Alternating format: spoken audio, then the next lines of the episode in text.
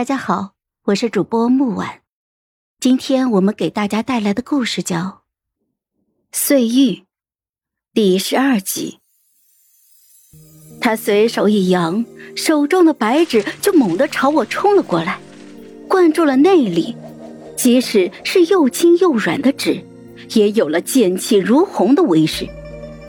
摘叶飞花，皆可损伤。其中的几张从我的身旁飞过，将我身后的店门就撞得关了起来。其余的纷纷扬扬落了满店，像极了梨花开败，零落在地。不曾有一张真正的碰到过我的衣裙。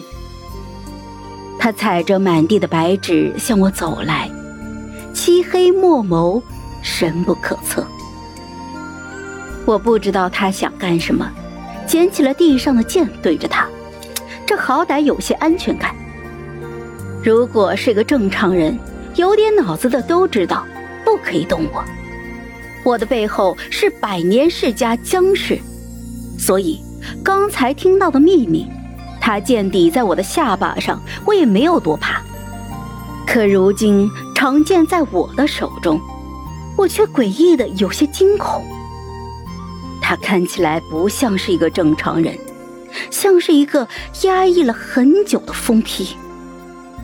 我皱着眉头看他，你到底是谁？他并不害怕我手中的利剑，甚至还抬手握住了剑刃。一行一行的血迹从剑身上滚落，他好像是一个怪物，感受不到疼，只是在轻笑着。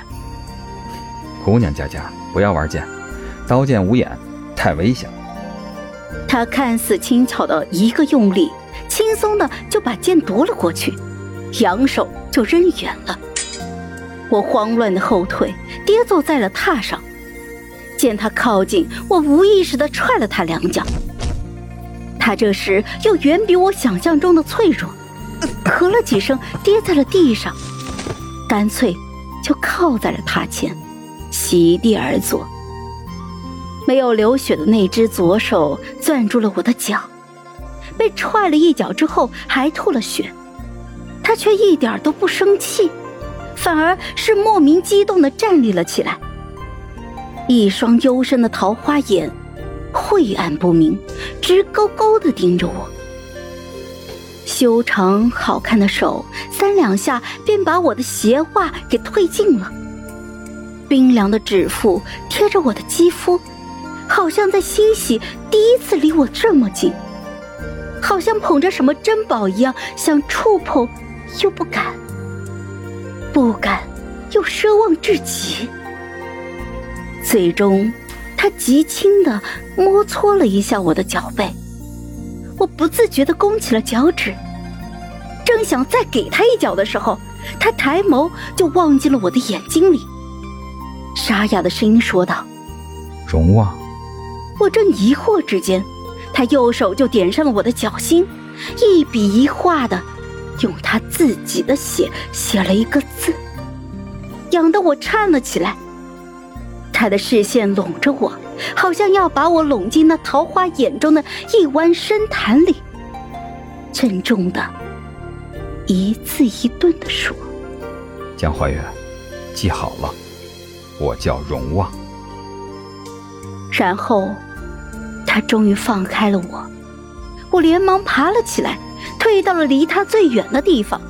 再看过去的时候，白衣见了血的男人，层层叠叠的衣摆铺散在地上，静静的坐在原地，注视着我。满地的白纸。每一个都写着“玉”字，在离他最近的那张白纸上，我踩过的地方，印了一个由鲜血染就的“望”字，虚妄的“妄”，妄念的“妄”。出了东宫，把林老太医接上了马车。他提着宝贝药箱和老早就准备好的小包袱，遗憾地说：“还有一点事，暂时不出京城了，先回相府吧。马车没出京城，也没有回相府，驶到了一个偏僻无人的角落。